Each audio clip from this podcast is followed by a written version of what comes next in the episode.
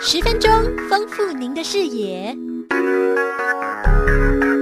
主持人于国定为您精选六大领域，包含科技网络、理财投资、经营管理、人物励志、市场行销、趋势策略，每周为您精选新书，说给您听。每周书童。亲爱的听众朋友，大家早安！今天是礼拜一的早上八点零五分零六分。呃，每个礼拜一的早晨，我们要按时在空中相会。您现在收听的是每个礼拜一的单元“展翅上层”系列的魅力学习，看见未来的单元。我是节目主持人于国定。我们今天呢，第一个单元呢，我们先要来跟大家呃来呃说一本书。这是进行我们每周书童的这单元。今天呢，我们选的书呢是啊、呃，名字我们中文的名字叫做“你是强化型的主管还是弱化型的主管”。这是出自第三百八十八期的《大师轻松读》杂志。那这本书的英文名字呢是叫做呃 “How the Best Leader Make Everyone Smart”，就是让呃每一个人变得更。更聪明了。那它的作者呢是呃利兹韦斯曼跟格利格瑞格麦克凯温他们写的。那这本书呢，呃，我他讲了很多的情况啊。我我们我常常会有时候会常常自我反省，我觉得我自己是不是这样？他说有一些主管，有一种主管，呃，他非常的。呃呃，在他领导的时候呢，他很有些主管，他很会榨干这个团队跟部署的智慧跟创造力。他呢，坚持的认为自己是团体里面最聪明的人。你有没有碰过？好像，嗯，好像我们曾经好像似曾相识。那这种样的领导者呢，这本书里面写了，说他这种领导者叫做弱化型的主管。不是强化型哦，是弱化型的，因为这样子的主管会把整个团队的创造力跟团队的绩效越来变得越弱，所以他说是弱化型。所以你看起来他很强，事实上对组织来讲不一定是好。另外有一种主管呢，他就很善于让这个部署的这个表现呢，能够源源不断的出来，他能够。帮助部署变得更聪明，这种领导者呢，是所谓的强化型的主管。所以我们在我们在职场上面，我们常常看到很多很多的弱化型的主管，看起来很强势，也看到很多这个弱强化型的主管，他积极的努力的帮助他的团队，帮助他的员工发挥自己的潜力。那根据这个调查。有一番研究是三十五家企业一百五十个资深主管的研究。他说，通常强化性的主管，他的绩效通常会比那个弱化型的主管至少会好两倍以上，有的时候呢，还甚至超过两倍的数字。所以，就真从这里面就可以看得出来，这个弱化型的主管虽然你很强势，但是并不会对绩效带来任何正面的这个。呃呃呃，好处。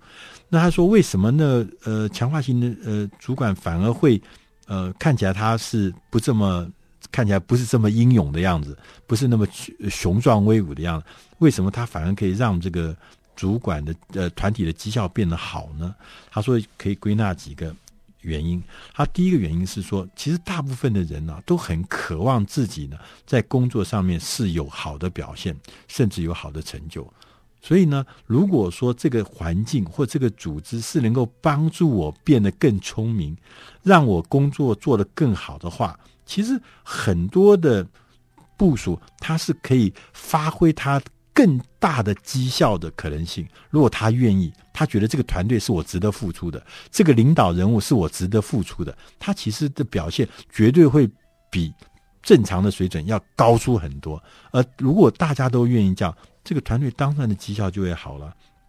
同时呢，呃，另外一个事情是说，如果是对于很多呃事情，我们常常呃要提供一个比较复杂的一个困难或复杂的挑战的时候，如果是只是靠一个人的智慧的话，通常这样子产生出来的这个效果，跟集体创造出来的这种绩效，通常应该来看起来是集体的智慧会变得比较啊、比较有效率。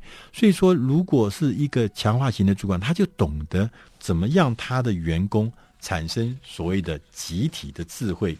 那因为大家一起来。一起来，大家都参与，一起投入，所以那产生巨大的效益呢，是可能是以前我们从来没想过，而且无法预计的。所以呢，从另外一个角度来看，所以呢，就说，如果你要成为一个强化型的主管，你必须要有五项修炼。这本书里面讲说，如果你要变成强化型的主管呢，必须第一个你要有吸引人才的能力。那大家都觉得什么样的人才？如果他是优秀的人才的话，他要跟什么样的人？你为什么可以吸引人才？最重要的就是，优秀人才都会想说，我要去的环境是可以让我发挥最大才能的。如果我去一个单位，那里面有一个超级英明、超级强势的领导者，我们所有的事情是都是根据他讲的，我们去执行，根据他说的就是真理。根据他指引的，就是一切的最高指导原则。那对一个优秀人来讲，这个才能的发挥空间其实非常有限。他是不愿意去做这个这样子的一个听从者、一个跟随者的角色。所以，吸引人才最重要的关键是说，你能不能让人才有发挥的空间。第二个是解放思维，你要鼓鼓励你的部署能够放手去做最佳的思考。让他没有限制，让他没有呃条条框框，让他能够愿意的去解放他的这个思维。那因为我们一个人的呃，虽然说可能主管的精力虽然是很旺盛，虽然是很很多的，虽然是精力也很旺盛，精力就是他的呃经验跟精力就是很强的。但是呢，总归如果能够让你的部署也能够发挥那个功能的话，那个所。聚集起来的呢，也是非常非常。刚刚前面有讲过，那是非常强大的力量。第三个是激发潜能，让你的部署呢安排适当的任务，因材安排适当任务，而且呢给他学习成长，在学习中成长，同时不要害怕，不要害怕他失败，尤其是你的同仁越早尝试失败。我觉得反而越好，因为在小的时候，在年轻的时候，就算是犯错，也是小的错误。不要等到大的时候，很累积的是很巨大的错误，那时候付出的代价才是很惨痛的。那第五个呢？第四个呢？是鼓励辩论，让每一个决策部署都可以热烈的讨论，甚至辩论。那这样子呢，我们才能营造一个积极讨论的一个气氛。第五个呢，第五件事情，强化性主管你必须要做的第五件事情，我觉得这可能是最重要的事情，是投资才能，灌输我们的部署他有负责任的态度，同时呢，培养他有要求他能够累积工作的成果，从积小善为大胜。积小善为大善，就他先从小的事开始做，让他不断累积成果，让他不断累积技术，不断累积经验，不断累积各式各样的成就，将来他就可以负担更大的责任。同时要给他更多的学习的机会，让他在不同的地方去去去去修炼。所以这五项修炼呢，吸引人才、解放思维、激发潜能、鼓励辩论，第五个是。投资才能，这五件事情是作为一个好的所谓强化性主管最重要的五项修炼。强化性主管，我们前面谈到，什么叫强化性主管？就可以就是说，他可以让这个组织越来越强，他可以透过他的领导，可以让这组织的绩效越来越高。大家透过这个领导呢，可以让。